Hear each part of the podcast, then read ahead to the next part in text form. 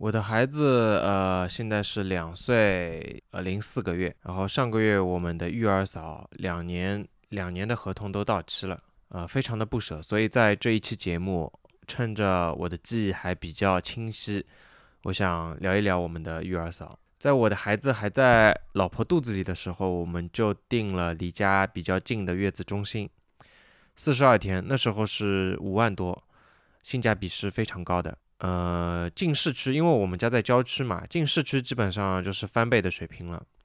啊，这个五万多的价格包含了四十二天的月嫂，呃，包括房间的费用，还有每天六顿的妈妈的餐费，还有配套的医生护士的团队的费用，并且对我来说，就是我希望老婆有一个比较安静的恢复的环境，可以让她慢慢的。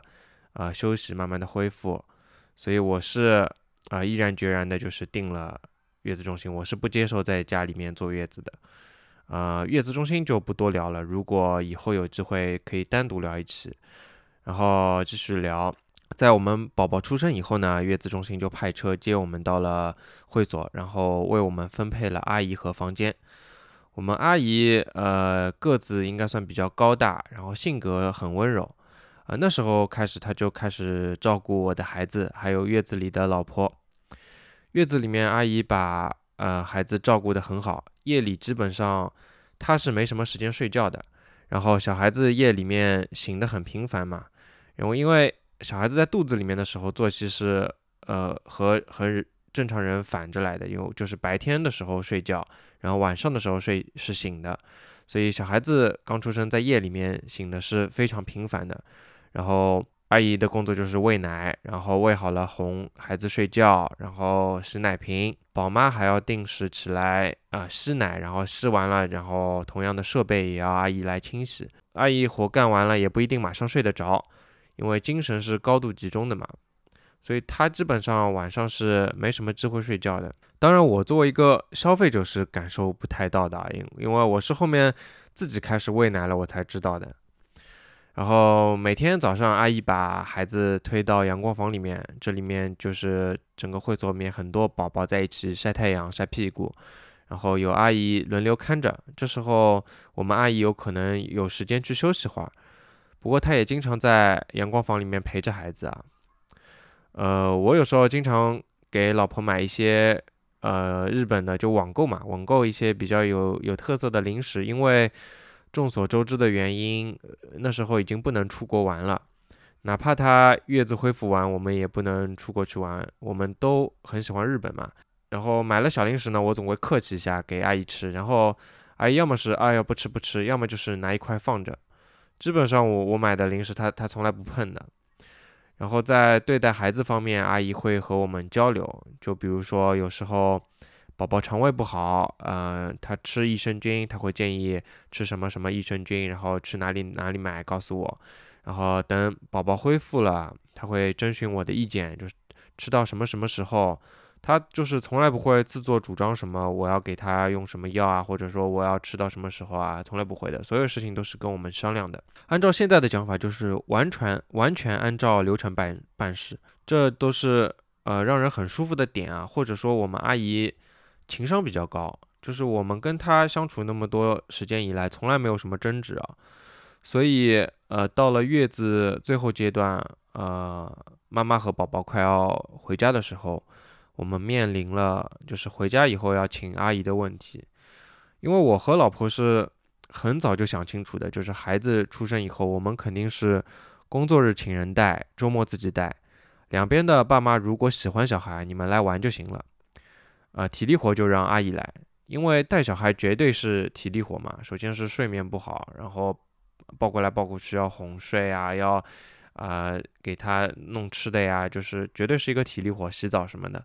所以这时候我们面临阿姨的选择问题，也一种选择是社会上的阿姨，或者是另外一种是熟人介绍的阿姨。因为我和老婆都是两边家庭。第一个养小孩，我们都是两边家大家庭的最大的孩子嘛，所以我们都是两边第一个养小孩的，所以周围没有什么最近刚请过的或是正在请的阿姨。嗯，我们的同事要么就是比较远的，要么就是年龄差距比较大的。然后周围的同学我们基本上也是第一个，所以我们周围是没有什么认识的阿姨可以选择的，所以我们我们如果选择社会上的阿姨的话，那这个纯粹就是赌博了，然后需要很长的试错的时间和试错的成本。呃，后面我也会简单讲一讲我们我我的同事换育儿嫂的故事。所以在当时的情景下，面对这个育儿育儿嫂市场，我和老婆的眼前是一片漆黑的。我们唯一的要求当时就是可靠，我们信得过就可以了。我们曾经想要请，就是在医院里面，因为呃宝宝刚刚出生，呃，在医院里面，呃，妈妈和宝宝在里面待了一个礼拜嘛，我也在里面待了一个礼拜。然后在医院里面有负责照顾宝宝的阿姨的，我们曾经想要请医院里面短暂带给我们宝宝七天的阿姨，但是呃医院里面的阿姨表示和医院有合同不能出来，所以这时候我们的首选就是现在带我们孩子的阿姨，我老婆对他是一百个放心，我的话其实当时是没有太大感受的，但是老婆放心我就放心，所以我就向阿姨开了口。呃，阿姨的开价是比较高的啊，但当时我有个比较中二的想法，就是你给我开的价格，我要么就接受，要么就不接受。我如果讨价还价的话，就是在否定你的价值，所以我当时就直接接受了阿姨的报价。于是就是到了四十二天，就欢天喜地的，我带着老婆孩子，带着阿姨回家了。其实回到家以后，阿姨的工作量是减轻很多的，她不需要做一些照顾宝妈的工作。因为老婆产后一个月就断了奶，呃，这点如果将来有机会讲讲孕妇的话，再单独讲。呃，就是她当当时是得了乳腺炎，所以就只能断奶了，非常的痛苦。大年初一的时候得乳腺炎，然后发高烧。这里要说一句，老婆辛苦了。呃，孩子接回来的时候是两月底，刚刚好过完年，然后阿姨回老家休息了一段时间，然后出来。我们和阿姨在三月初签了合同。阿姨的工作是做五休二，然后礼拜天晚上开始一周的工作，到了礼拜五晚上下班。周末呢，我们是自己带。呃，我简单讲一下阿姨一天的工作。阿姨一天的工作呢，是从早上睡醒开始喂宝宝的第一顿奶，给宝宝换衣服、洗漱，然后宝宝所有的奶瓶、奶嘴的清洗和消毒。给宝宝晒屁股，喂一些补剂，比如说 D 三是补钙的。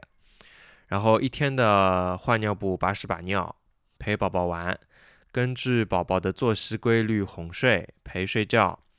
下午给宝宝洗澡，洗完澡给宝宝做一个简单的按摩，涂抚触油。嗯，宝宝衣服的清洗，到了晚上哄睡，然后夜里有一到两次奶。然后宝宝每天吃的东西、每天睡觉的时间、拉屎的情况、吃补剂的情况都有一个表，详细记录下来。这就是呃，这是从月子中心就开始的习惯。除此以外，有一些简单的家务，比如说帮我们夫妻俩晒晒衣服、收收衣服，偶尔洗洗菜。后面随着宝宝的长大，后工作内容还有更新，就比如说后面的做辅食、早教啊等等。本来请回来之前，我们和阿姨谈的是希望阿姨烧菜的，阿姨也表示对烧菜没什么信心，或者烧三个人的饭才可以，人再多就不行了。呃，后面回来以后呢，我们也几乎没有叫阿姨烧过了，因为一方面家里会烧的人很多，另外一方面就是阿姨烧菜一定要有人看一下孩子。完全把宝宝晾一边是不可能的，也是很危险的。呃，阿呃回来以后呢，就是老婆把衣帽间腾了出来，然后给阿姨和宝宝睡觉。我在网上买了个带轮子的单人折叠床，虽然我买了个贵的，不过这种折叠床也贵不到哪里去。想到阿姨在上面一睡就是两年，现在想想还是有一些心酸的。折叠床旁边再放一个宝宝床，这个房间就放不太下别的东西了。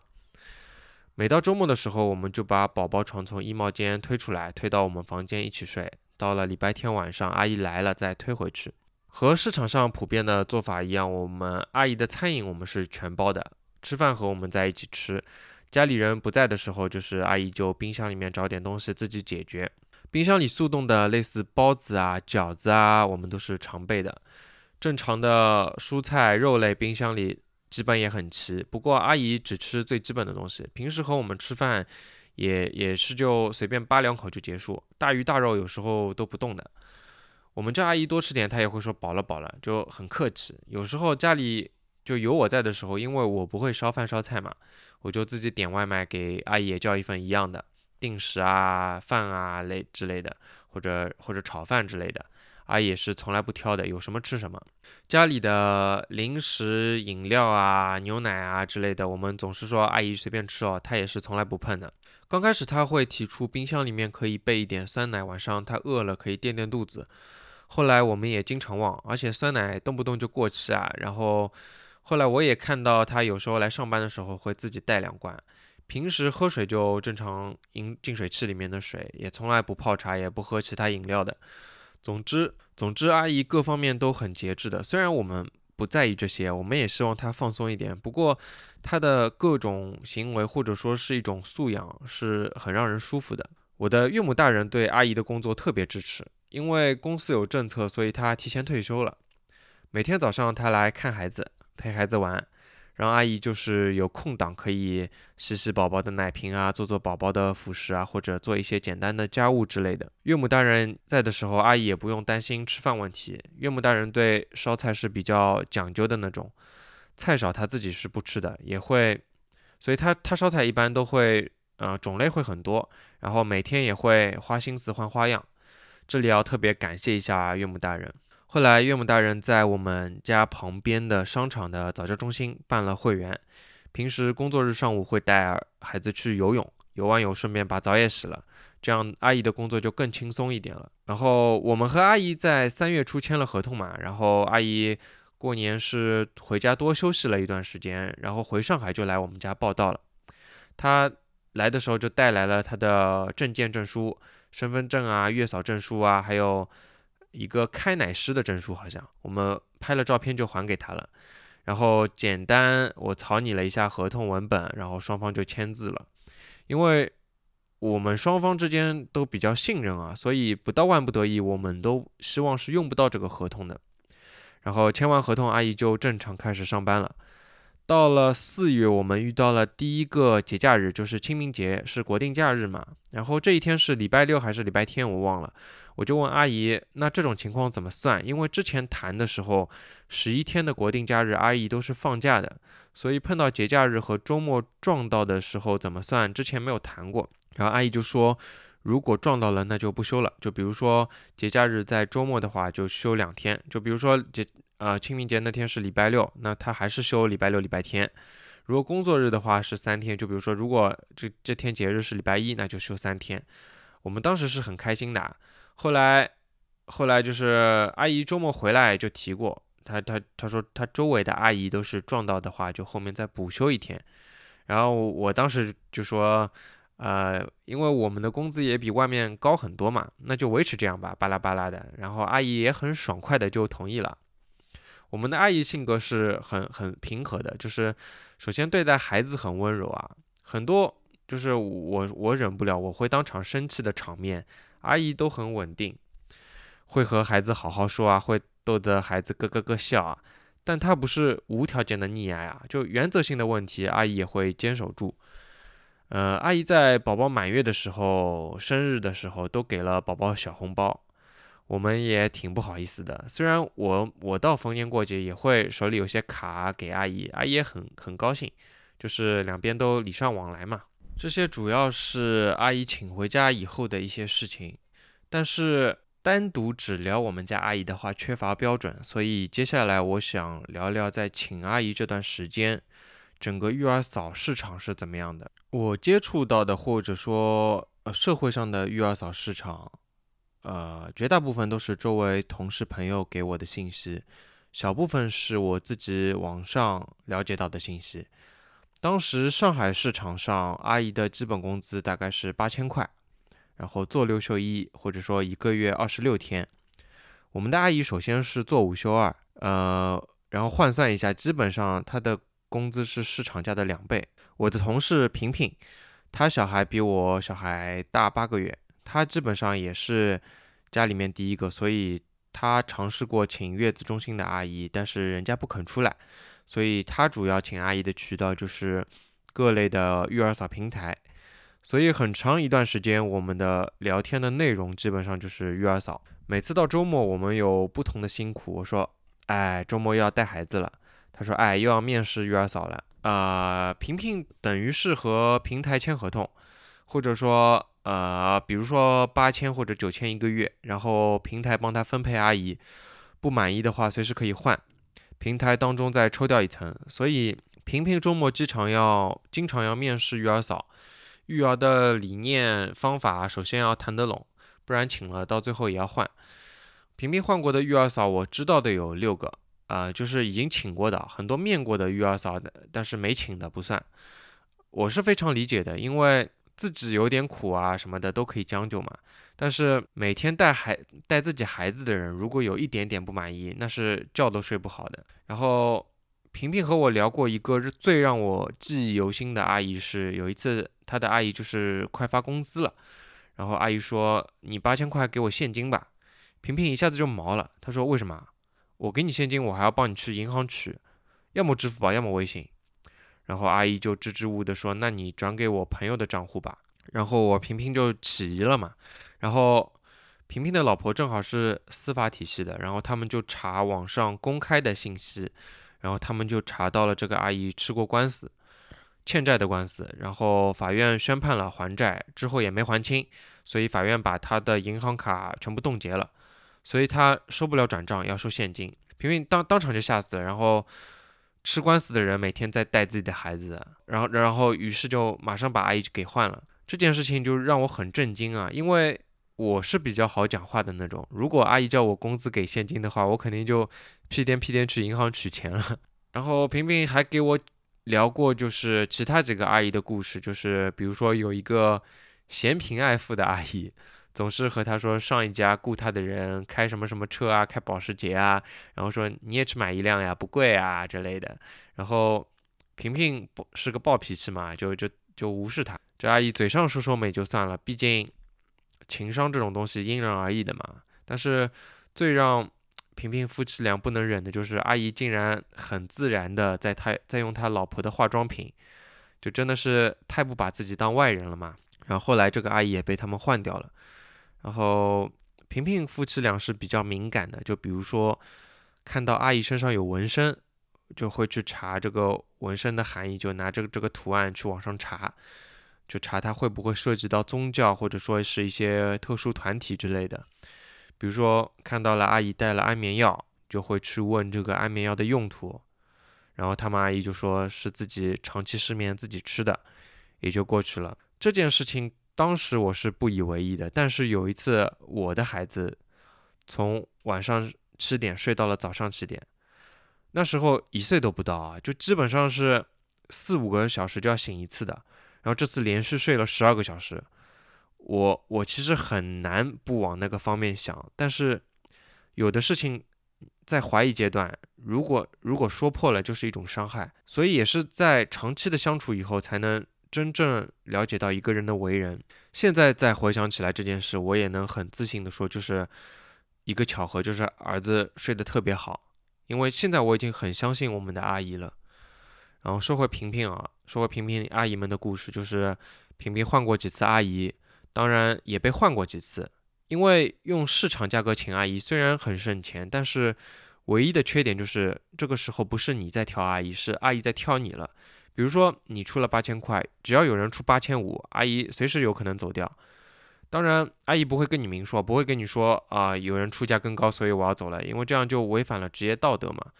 呃，我知道的，萍萍被换过的经历就有两次，然后两次阿姨都是用同一个理由，就是婆婆进 ICU 了。当然不排除这是真的，但是如果不是的话，也挺有意思的，就是。都是婆婆进 ICU，不是妈妈进，不是爸爸进。婆媳关系在看来还是一个普遍的社会问题。说到育儿嫂，不得不提一个问题，就是要不要装监控。像萍萍是安坚定的安装派，就是她会和阿姨提前说好，就是我们家就是先小人后君子，小孩的事小孩的事情不能抱侥幸心理，也请阿姨理解。阿姨们也都可以接受，因为现在社会上请阿姨的家里安装监控的家庭是非常普遍的。然后我是不装派，就是我我就是抱有侥幸心理的那个人。我的侥幸心理就是，如果这个社会上还存存在一些相互信任的合同关系的话，那么我希望就是我们和阿姨。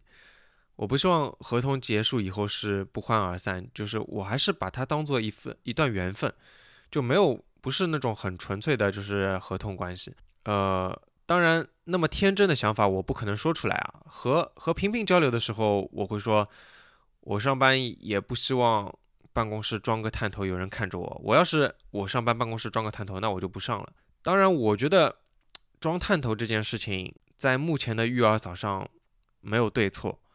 你装了探头肯定没错，不装探头也肯定没错。当然，很很多人会说，你不装探头的话，你就是你就是拿孩子的安危来做赌注嘛。但是我想说的是，如果是一个道德标准比较高的阿姨，你安装了探头，会不会反而有反效果？毕竟被监视的感觉肯定不能说是正向感觉。而对于一个道德标准比较低的阿姨，一个探头而已，能钻的空子太多了。如果她想对孩子做些什么的话，一个家里总有探头照不到的地方。你厕所不能装探头吧？厨房一般也不会装吧？装了探头的地方也有很多死角。然后平平对我的阿姨的看法就是贵。当然，她从我的描述里也认为我们阿姨的人品是没问题的，也可以听出我对阿姨的放心。但她还是会说实在是太贵了。然后同事之间就产生了很多关于请阿姨的段子。比如说，说到换车换奔驰之类的，我说我没钱买，钱都请阿姨了。然后同事就开玩笑说，过两天阿姨开奔驰来了，也是比较有意思的。平平是比较有主见的那种，他会强烈建议我换。虽然他周末经常要面试阿姨，但他会觉得，哪怕要经常面试，重新要重新磨合，也要坚决的换。平平还是一个很有意思的人，其实叫他亲自来聊的话，肯定会更加有意思啊。不过我当然也不希望我公司的人知道有这档节目，这太社死了。后来有一段时间，老婆有一个闺蜜也养了孩子，就请了阿姨，他们带宝宝和阿姨来我们家玩。他们阿姨虽然工资没有我们家阿姨高，但也比平均值要高一点。然后两个阿姨坐在一起一对比，就有明显的差距啊。就是我们阿姨有一种天然的亲和力嘛，并且是真心喜欢孩子的那种。他会主动和两个宝宝交流，然后两个孩子都坐在他的腿上，我们宝宝甚至还有一些吃醋。然后闺蜜的阿姨就是明显是在上班上班打卡的状态嘛，就孩子不闹就不太管。闺蜜夫妇抱孩子的话也不会主动去搭把手啊，还会在旁边说说话，甚至讲点道理。然后根据闺蜜的描述，就是在家里的时候，因为闺蜜妈妈。很喜欢宝宝，就一直抱着。于是他们经常看到的场景就是晚上闺蜜妈妈在抱着孩子，然后阿姨在旁边玩手玩手机，吃吃水果，然后仿佛阿姨就是主人，妈妈是阿姨。然后吃东西也完全不客气，就挑自己喜欢的东西拼命吃。所以我们对阿姨的工作是比较满意的，对她对她的人品也很放心。比如说，我和老婆晚上出去玩，或者是工作日的白天，阿姨和宝宝两个人在家，我们是完全放心的。但我们还是有一个底线啊，就是家里的钥匙我们一直没有给过阿姨。阿姨刚开始和我们提过，就是希望有一把钥匙，就是平阳平常太阳好的时候，她可以带宝宝下去晒晒太阳。我们我们说没有空余的钥匙了。因为我自己是一个很容易相信别人的人，所以我会给自己设一个底线啊。后来因为岳母大人每天来陪宝宝、带宝宝出去玩，所以阿姨也不太需要钥匙了。还有一个小点是，我们是尽量避免孩子看电子屏幕的，因为对宝宝的视力影响不好，特别是一岁以内。所以首先我和老婆是从来不给看的，家里长辈不免会给孩子给孩子看，我们会尽量避免。有时候家里老人来了，比如说我外公外婆，他们难得见一次宝宝，又想拉近关系，就会给宝宝看自己手机里宝宝的照片。这我一般不会说。然后长辈有时候和亲戚视频的时候，会让我们宝宝一起参与视频。短时间的视频交流，我看过相关的文献，嗯，不完全是有害的，因为和屏幕里的人有互动，所以和看普通的视频节目不一样。当然，时间还是不能太长。因为视频聊天聊个半个钟头是很容易的，有时候不知不觉回过神来，已经让宝宝看了很久的手机屏幕了，才匆匆关掉。就家里人，我们有时候不太能阻止，但是我们和阿姨是明确提过的，阿姨也很认可。但是有一次我们从外面回到家，看到阿姨在和家里人视频，然后孩子也在看着屏幕，当下我们没说什么，但是呃，阿姨也马上说再见，然后关掉了视频。然后这件事情我们就也默默的过去了，因为有一次肯定不是第一次，但我们还是决定相信阿姨，不多提这一嘴了。说了很多社会上阿姨的事情，还有很多，比如说家里人啊、朋友啊聊的再周围一圈的阿姨的事情，因为太远了，我这里就不提了。说了那么多，我觉得就反映了一件事情，或者说或者说反映了一个问题，就是育儿嫂是需要一定的。道德标准的工作和很多呃其他类的工作不同，道德是无法用工资和价格来衡量的。工资高的阿姨不代表她人品好，呃，工资低的阿姨也不代表人品差。而且道德标准不是一个恒定的数值，它不是游戏数值。这个阿姨道德八十五，那个阿姨道德八十二，我选那个，没有那么简单的选择，并且道德标准随时会随着各方面因素来变化，比如说身体健。身体健康的情况啊，一个阿姨当她极度疲劳的时候，她的付出肯定会下降。除了身体，也会有其他因素，比如说家庭的原因啊、收收入的原因啊、家长家庭的氛围啊、给予阿姨的评价啊、呃工作的环境等等都会有影响。所以育儿嫂怎么选？呃，没法选，只能是我觉得没法选。呃，所以家长在育儿嫂市场是处于绝对劣势的，因为孩子在人家手上。阿姨的工作有什么失误啊？阿姨可能会损失一损失的是一些工资，但是家长损失的是孩子的健康，或者说是孩子的安全。阿姨如果做的不舒服了，或者说有更高的价格了，大可以拍拍屁股走人。但是家长会带来一些一系列换阿姨的麻烦，然后对于孩子来说，孩子要换一个每天带自己的人，也会孩子本身也会处于一个不安的心理因素。更别提一个情绪有问题的阿姨会给孩子的性格上带来的影响，这些都是无法用金钱来衡量的。这里我先不展开太多啊，以上面的内容为背景，我想再聊聊，呃，请阿姨这段时间我周围家里人对阿姨的态度或者说反应。首先是我的岳父岳母大人，他们对于阿姨的工作是全力支持的。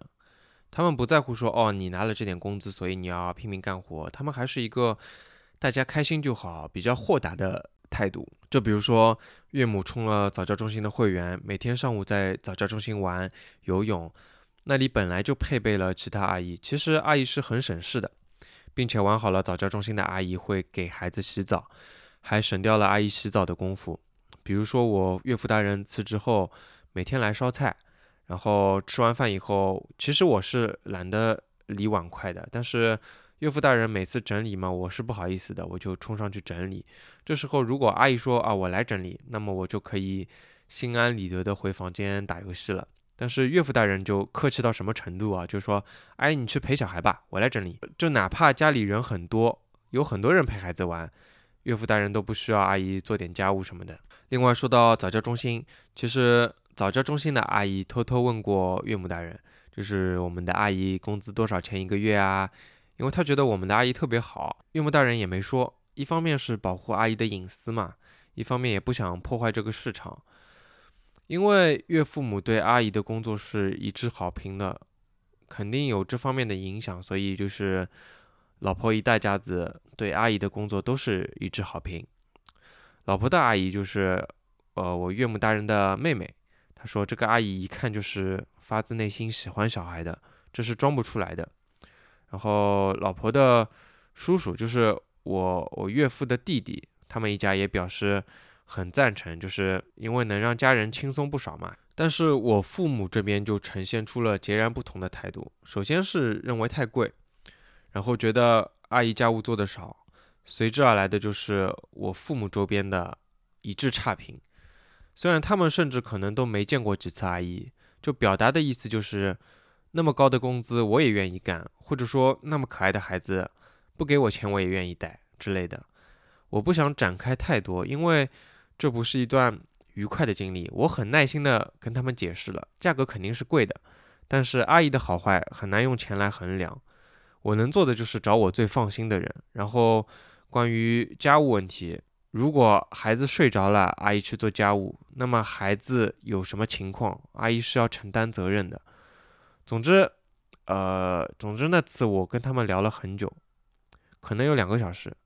然后他们就是挑各种的毛病，我说毛病谁都会挑，那么你们能找到更便宜的、更好的阿姨，我完全欢迎。但是如果孩子有什么问题，你们能承担这个责任吗？甚至我妈给出的方案是，他带礼拜二、礼拜四，岳母带一三五。首先这没有考虑过岳母的情况，他们住的很远，然后我爸妈住的很近，然后他们还挑挑轻松的活干，因为其实他自己也带不动。所以这个方案方案我是考虑都不会考虑的，所以最终的结果就是，在我心平气和的解释之后，我妈冷不丁的突然冒出来一句：“那你去认阿姨做妈吧。”然后我就炸了。随着我的暴怒，这件事情就不需要再多沟通了。这里我要说一下啊，请阿姨用的是我自己的收入和积蓄，我不需要经过父母的同意。但是这个钱能说完完全全是我的吗？我不能说，因为。结婚了，父母肯定资助了钱，甚至说我我们住的房子也完全是父母全款的。但是父母给孩子创造条件，应该是希望孩子幸福，而不是控制他。我是这样理解的。呃，抱歉说了一段不太愉快的事情，呃，然后我就我就聊点开心的。所以通过这件事情，我感受到，所以对于孩子或者说或者说对于阿姨的这个这样一个态度，关键还是双方的父母，周围的亲戚都是跟风。这点还是蛮有意思的，或者说是一个大家庭的氛围决定了这个，或者说是不是过于在乎钱？然后周围家人对此对此的反应基本就这样。我们阿姨知道一些这方面的情况，但是她也不方便多说什么。另外就是我一直和她强调，是我们夫妻俩请的她，两边父母的评价不重要。然后我孩子我孩子和阿姨的关系很好，和阿姨在一起玩的时候就是。我和我们夫妻俩在一起的时候完全不同。我们有时候会说他管他，但是阿姨用的是一种很温柔的方式来陪伴他，来培养孩子的习惯。在孩子一岁里面还不太会盯着一个人，基本上阿姨带也可以，我们带也可以，两边爸妈也可以，甚至说我外婆外公来一年见一次的也会给他们抱。所以阿姨周末下班，孩子也没什么感觉。等到礼拜天阿姨来上班了，孩子又开开心心的和阿姨一起玩了。然后一年的时间过得很快啊，马上就第二年了。我要考虑第二年的合同，如果还是之前的价格，我我我自己也很难接受。所以我和阿姨说，我也说的比较直接啊，就说我原来的价格我要吃不消了。所以我建议，如果阿姨只带工作时间，比如说早上八点到晚上六点，然后一个月的月薪降到九千一个月，是否能接受？然后下班的时间她就住在我们家，或者说出去自由活动都可以，晚上就我们带。阿姨也表示可以。后来又过了一段时间，呃，也是我也是考虑到以阿姨的性格，哪怕下班了，只要待在我们家，她不可能对孩子不理不睬的。所以我又和阿姨建议，如果一万一一个月，还是维持原来的工作时间，是否可以？因为再回到原来的工资，我就超预算了。然后阿姨也是先提出一万二一个月，后来我还是说就表示超预算了，比较难接受，所以阿姨也不多还价，爽快的答应了。于是到了三月份，我们马上签了第二个合同，为期一年。合同文本我也简单改了一下，因为原来的月嫂合同还包括照顾孕妇嘛，那这部分呃内容理应去掉比较好。然后价格也修改了一下，双方就签合同了。后来又有一件事情就是阿姨的腰开始不好了。因为本来阿姨是月嫂嘛，就是都是平时都是抱一到两个月的宝宝，然后随着我们的孩子越长越大，越来越重，慢慢到了二十几斤，然后身上特别结实，尤其是两条老腿和我一样特别结实，很粗很壮。然后我们孩子又比较作，总是要大人抱抱。我们有时候会说啊，你自己走哦，不要闹哦。但是阿姨会尽量满足孩子的要求。然后阿姨人又比较高，一下子把孩子拎起来，用腰发力的，然后渐渐的腰就开始出问题了。然后后来有一天我下班回来，然后岳母就跟我说，让阿姨早点下班了，阿姨腰不行了。好像就是阿姨上午的时候就吃不消了，带孩子的时候满头大汗，然后后来阿姨就在家休养了一个礼拜。这个礼拜我的岳母大人就每天来带孩子，然后阿姨礼拜五下班回家休息一个礼拜，然后到了第二个礼拜的礼拜四，阿姨说腰恢复的差不多了，申请到礼拜天来带孩子，因为礼拜五单独来带一天，然后来回跑也没什么意思嘛。然后不如这一天就好好休息一下，然后我们双方都觉得直接礼拜天来就行了。然后就在这礼拜的礼拜五下午发生了一件事情，就是封控了。礼拜五下午我下班回来，然后岳母刚刚准备回家，门铃响了，然后岳母接起来说，居委会的人说楼道封了，在外面就叫外面上班的人快点回家，然后家里的人不能出去了，拉封条了。那时候是二零二二年的三月。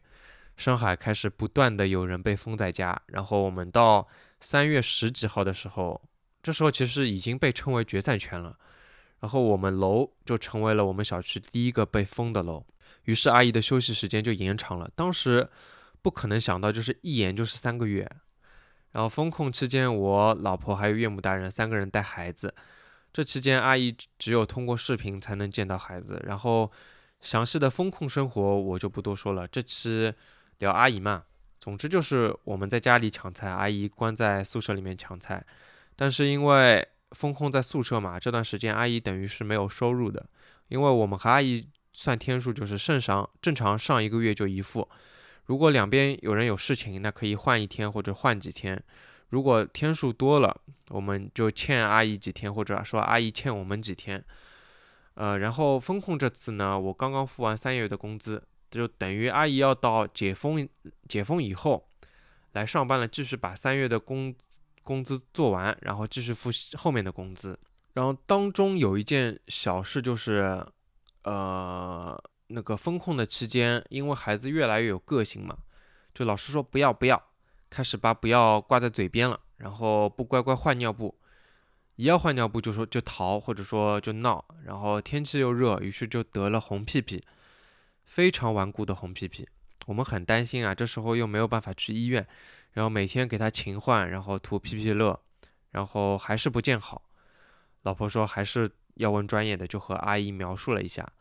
然后阿姨就说每次换尿布的时候，屁屁给他擦干以后，然后涂一点麻油。然后刚开始我听到我是嗤之以鼻的，就是这种江湖偏方怎么可能有用？然后就抱着随便试试的想法上来一点，然后换上了尿布，然后奇迹就发生了，就这片尿布就就完完全全是这片尿布换下来以后，我们发现宝宝的红屁屁消失了，或者说几乎看不到红点了，我大为震惊，对阿姨的尊敬又增加了一点。然后封控期间，其实孩子没有表现的，比如说想阿姨啊、难过啊之类的。我们本来是觉得孩子还太小嘛，还不懂。然后等到解封了，阿姨来上班的第一天，门一推开，孩子看到阿姨愣了一下，然后就是那种发自内心的笑，那种快乐，我我难以用语言来形容。反正他没有哪次看到我是这个是这个表情啊。我想阿姨的内心，就是来之前肯定也是比较忐忑的。三个月不见，孩子会不会不认识他，或者说对他冷淡啊？但是。当孩子开心的手舞足蹈的时候，我真的很为这个场面感动。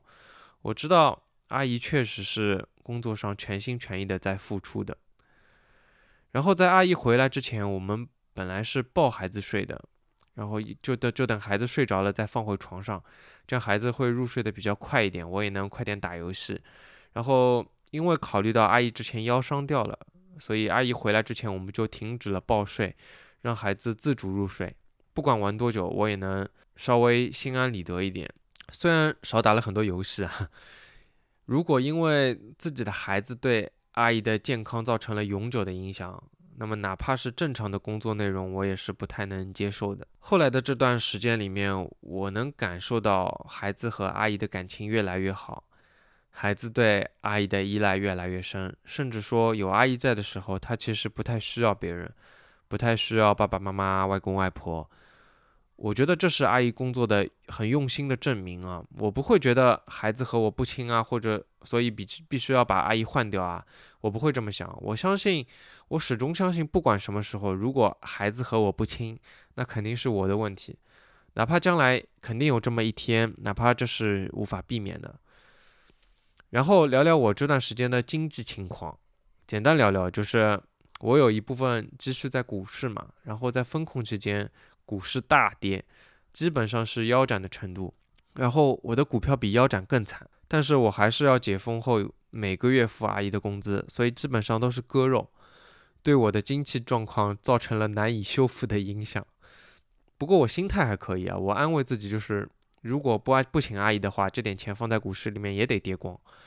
然后聊一个小插曲啊，因为疫情封控三个月嘛，孩子闭门不出，所以开始变得胆小。我还记得解封的第一天，电梯里面看到邻居，他就直接直接哭了。然后有一次给他洗澡，因为有点冷了，外婆开了暖气，然后孩子就爆哭，甚至到后来洗澡都不肯洗了。然后这是故事背景啊。然后第二天我和阿姨一起给他洗澡，我抱着啊，我抱着孩子，阿姨给他洗，刚进小浴缸他就爆哭，怎么也不要，然后开始歇斯底里的狂叫。我开始没耐心了，我就不断的提高音量，我叫他的名字，然后叫他冷静。当然，我现在知道，当孩子恐惧的时候，对他吼叫确实是没用的。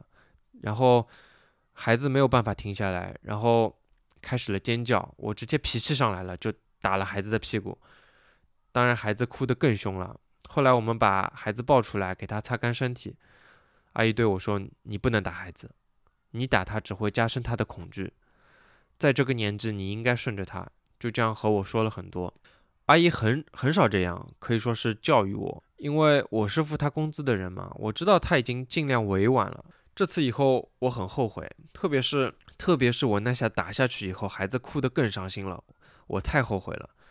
这里我要和我的孩子说一声对不起啊，也和阿姨说一声对不起。然后我会记录。每年孩子看医院的记录，然后第一年里面有几次比较严重的肠胃炎，还有麦粒肿这样的毛病，新生儿也难免嘛。然后在第二年一直到十二月份，孩子都没去过医院，这里面当然也有这个众所周知的原因啊，就是风控的原因嘛，所以我们保护的格外的好。另外一方面就是阿姨工作的细致当然功不可没了，所以我内心一直偷偷记着这件事情。但是到了十二月最后几天的时候，阿姨主动提出，因为孩子脖子后面最近一直有湿疹，所以因为天热天气热一直出汗非常顽固，涂了药也没用，所以阿姨建建议去医院看看，就怕不是湿疹。我当时是比较感动的，因为阿姨很负责嘛。然后到了医院以后，确实是湿疹，医院配了药，回来阿姨给她涂了几天就好了。这次以后，我对阿姨的信任就又加深了。但是时间是很快的，孩子就瞬间长大了。考虑到各方面的原因，孩子也长大了。阿姨把他的习惯培养得很好。虽然因为这段时间众所周知的原因啊，没有在这年夏天把他的尿布给戒了，但但总体来说，孩子是比较好带的，并且上午在早教中心，下午睡觉，周末我们带，基本上是可以不需要请阿姨了。当然，这最大的原因还是经济原因啊，因为。因为我还是赚的太少了嘛，如果我一年赚五十万的话，我还是会坚定的请下去的，还是我赚的太少了。于是我向阿姨提出，就是这一年的合同到期以后，我就不打算再请了。阿姨也表示认可，也感谢我们对他工作的支持。因为岳父岳母对阿姨工作的好评，再加上口口相传，所以岳父有一个朋友，正好他女儿要生了，时间和我们合同到期的时间差不多。于是岳父就问阿姨的意思，我看阿姨有些顾忌啊，所以我说这个肯定要当面谈一下的，双方都看一下。阿姨说对，于是就约了一天，因为那天是那时候也没解封嘛，所以连阿姨面试都搞得人心惶惶的。然后出发前，阿姨带上了我们之前的合同，然后阿姨问我之前记录孩子每天吃喝拉撒的那个册子还在不在，我就拿给了她。本来我是想孩子长大以后给他看看的，没想到。在这里派上了用场啊！这里就补充一句啊，因为孩子现在大了，大概一岁半的时候，我们就开始不记录每天的吃喝拉撒了。册子拿出来以后，就唤醒了我的很多记忆嘛。虽然纸头已经变旧了，然后上面还有一点发黄了，上面还有小孩子的随便涂改的那种那种画画。但是我相信，任何新的家长看到这一本详细记录每天这个吃喝拉撒的小册子，都会被打动的。然后因为快要阿姨的合同快要结束了嘛，我就做了一本相册。大概从解封后，阿姨上来，阿姨回来上班就开始准备了。我和老婆也提了一下，就是平时不经意间多拍一些阿姨和孩子在一起的照片，然后做一个合集。因为平时我们手机里面他们两个单独的照片并不多，于是几个月后我们一起挑选了照片，然后自己打印出来，大概有五六十张吧，放在一本相册里。相册里还有很多空的格子。我们的想法是。将来如果想到了，可以发一些孩子的照片给阿姨，或者说寄一些照片给阿姨。阿姨如果还想念孩子的话，她可以慢慢的填满这本相册。于是，在过年前，于是就是就是在阿姨过年回家的前几天，我把相册给了阿姨，再给了阿姨两张卡。因为我老婆做这种事情的话，她会尴尬，所以这种事情一般是我来做。然后阿姨拿到相册，就拿。就拿着相册和到客厅给孩子和孩子和孩子一起看嘛，然后晚上他们进房间睡觉了，我就看到相册还摆在客厅里面。当时我想要是阿姨不带回去这本相册，我我是会挺尴尬的。然后第二天我下班回来，阿姨已经回家了，然后我看到相册她也带走了。阿姨过了一个很长的年假，这样她过完年回来，然后再把我这边的合同上完，然后再休息几天就可以接着上。嗯，岳父朋友的合同了。于是阿姨和孩子度过了最后一段他们最后的时光。我可以明显感受到孩子在这段时间里对阿姨的依赖更强了。就随着孩子长大，对阿姨的依赖更强了。孩子两岁多，自我的性格开始逐渐形成，就是意见越来越大，脾气越来越僵。你完全顺着他来吧，就怕他越来越无法无天；不顺着他吧。就等他不睬你了，你就更加管不了他了。所以作为爸妈，我们作为爸妈肯定是想多做做规矩的。然后这时候他就会逃到阿姨那边去，阿姨总是会用比较温柔的方式来陪伴他，或者说是哪怕是顺着他，后面也会好好和他说应该怎么做呀，怎么做比较好啊。就比如说还没到睡觉的时间，孩子就跑到床上去玩了，一方面把床弄脏了，一方面。如果在床上玩的时间太久了，他就对床就对床不敏感了，到了晚上又睡不好，这个习惯就不太好。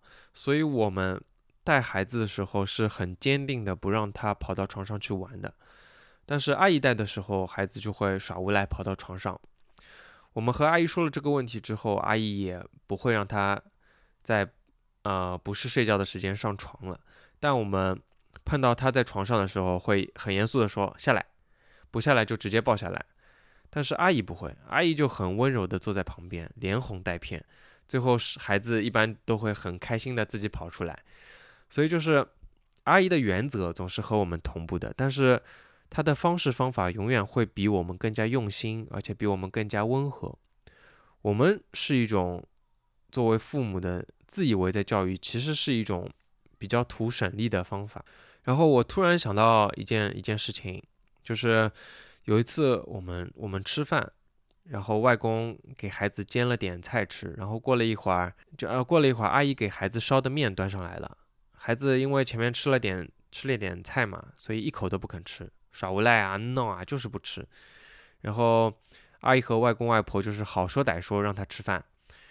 但是我和老婆的思维就是，你追在屁股后面让他吃饭，以后就每次都追在他后面，养成习惯了就每次追着他吃。我们的做法就是，孩子只要说了不吃了，那就马上端走。我们之前也是这么做的，然后这次也是，孩子说不吃了，我就端走了。然后孩子也很尴尬，又很搞笑，说要吃菜，我们就说你不是不吃了吗？然后我就把面被面给端走了。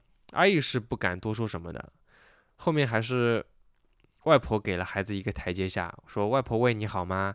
孩子说：“好。”后来在阿姨快要离开的时候，他还是放心不下，就对外婆说：“告诉他们不要不给孩子吃饭，那么小的孩子就算闹两下，少吃一顿饭怎么行呢？”后来外婆再转述给我们听，她说：“阿姨不太不太敢直接和我们讲，我听了是觉得挺有意思的。其实我把面端走，一方面也是气气孩子，就是阿姨那么辛辛苦苦给你烧的面，你你一口都不吃。一方面做规矩，一方面也是为了阿姨抱不平啊。但是阿姨想到的就只有孩子。最后这段时间，我们对阿姨已经是百分百的信任了。就我和老婆会抓紧最后一点时间出去吃饭啊，约朋友啊。在家里的时候，我会抓紧打游戏啊，或者说看剧啊之类的。呃，阿姨的日常工作也很正常，就是我们大家都处在一个知道即将要告别了，但是都不去提的一个状态。然后就在离别的这一天，我们也照常去上班了。然后前一个晚上也很平常的度过了，我们也没有说什么告别的话。我和老婆，我老婆是更加不会说的，因为她不擅长这种事情。我们也不想刻意煽情，因为我煽情起来会用力过度。阿姨也什么都没说。然后第二天我们就正常去上班去了。我们也知道，等下班回来，阿姨肯定已经走了，并且在在将来能见面的机会也不会也不多了。然后晚上下班回来以后，哎，外婆就说，今天在早教中心玩的时候，阿姨一直呆呆地看着孩子，然后抹眼泪。然后就是千叮咛万嘱咐，叫我们千万呃叫我们别再和孩子抢奶粉吃了，说孩子这个年纪就觉得就是觉得什么都是自己的，就是要哄的之类的。然后那一天晚上，孩子问我们阿姨去哪了，我们就说阿姨去找姐姐了呀。我们指的是阿姨的女儿，阿姨有两个女儿。我说我们就说就和孩子说，呃你是我们的宝贝。那么阿姨有没有自己的宝贝啊？孩子说有。然后我们碰到了外婆，我们说不要那么早告诉孩子阿姨不来了。外婆说我没说过呀，是你们说的。然后我们说我们也没说过呀。然后我就想，大概是阿姨用自己的方式和孩子告别过了。阿姨走后，目前她的折叠床我还没有收起来。我觉得直接收起来对孩子来说太过残酷了。呃，对孩子来说，阿姨有一天会回来和。永远不会回来，这两者差别太大了。那可是他最相信的、最依赖的人。我还是想等孩子慢慢淡忘。虽然，比如说外婆会说过一段时间他肯定就忘了，折叠床直接收掉好了。我还是觉得，呃，自己的孩子是一个比较深情的人啊。虽然他很少会表现出来，事实证明我还是比较了解孩子的。就有一次一起吃饭嘛，然后孩子突然说：“爸爸。”如果阿姨来了，我给她开门，因为呢，他那段时间一直在唱小兔子乖乖把门开开，不开就不开就不开嘛，所以他说如果阿姨来了，我给她开门。我还没来得及回应他，孩子马上就说爸爸抱抱，有点不舒服，然后就开始擦眼泪了，然后我马上把他抱起来，我说哪里不舒服啊？是不是心里不舒服？然后孩子就就自己拿起调羹来，自己很乖的吃饭。我们不太会刻意回避阿姨的话题，或者说不让她提阿姨啊，或者说骗她之类的。当然，我们也不会直接刺激她说阿姨不会来了之类的。我们还是认为就是平平淡淡的处理就好，一切都正常化会比较好。后面有很多次啊，孩孩子对我们说我有点想阿姨了，我们会和他说，那你要好好吃饭，好好睡觉，才能快快长大。长大了以后，爸爸妈妈带你去乘飞机去找阿姨玩哦，孩子就会很嗨很开心的答应。后来外婆也理解了我们的做法，会让孩子和阿姨视频。刚开始孩子是很开心的嘛，然后貌似最近最近和阿姨的视频的时候，孩子有一点不理不睬，又开始显现出了没心没肺的样子，似乎阿姨还为此有些失落。我拍了一段孩子说有些想阿姨的视频给阿姨。阿姨也说有点想这个臭孩子了，好说说他好像又懂事不少。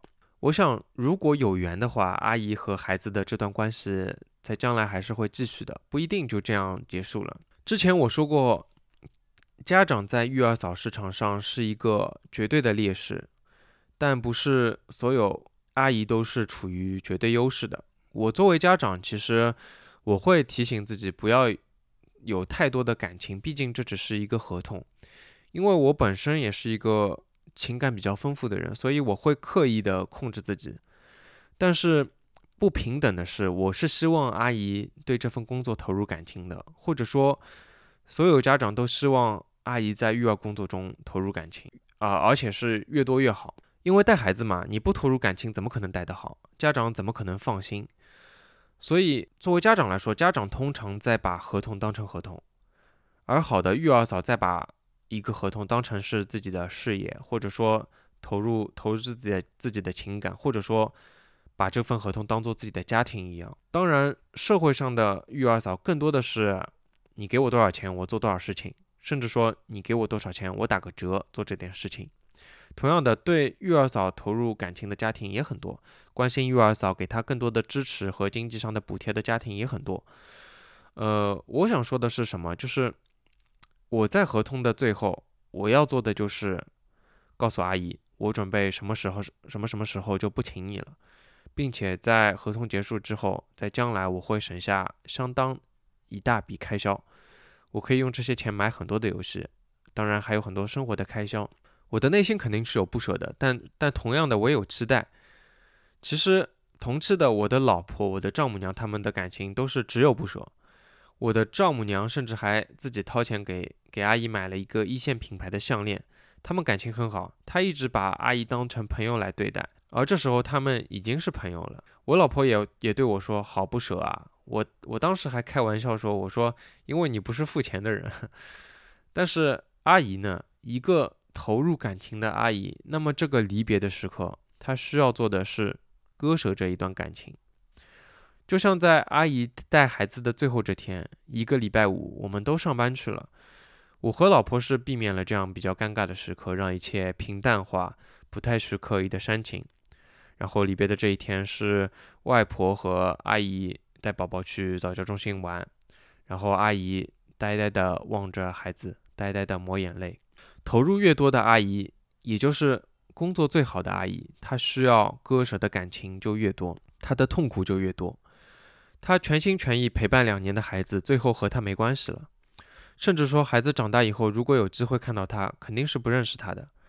如果我们在旁边说这个是小时候带你的阿姨呀，你小时候特别喜欢她，孩子甚至还会很尴尬，因为他毫无印象。我想每个人都有过这样的。这样的一个经历，就是爸妈指着一个陌生的亲戚说：“啊，他小时候一直来陪你玩呀。”我们却只能尴尬的处在原地，或者生硬的打个招呼。所以，我想，如果将来有这么一天的话，或许阿姨可以拿出我们做的那本相册给我长大的孩子看，看，这是我和你在捉迷藏呀，看你笑得那么开心。好了，本期节目我想大概就聊一聊，没有什么明确的目的，就是想作为一个纪念吧。首先是感谢阿姨在我们家这两年的付出，阿姨真的非常辛苦，我们对她的感激之情也很难一两句话讲清楚，所以我做了一个这样一个节目。然后如果将来有缘分的话，我也希望带我长大的孩子去看看阿姨，呃，然后更多的是也留下。这样一点记忆啊，因为记忆是会慢慢淡化的嘛，有可能过个一两年，我也不记得这件这点事情了。我我或许可以用这个节目来给自己作为一点回忆。然后，如果这期节目碰巧被你听到了，然后如果可以给给听众带来一些思考，我觉得我也是非常高兴的。如果你有相关的想法，也可以在你所在的平台。来给我留言，我也会非常开心。那么这期就这样啊，谢谢大家，拜拜。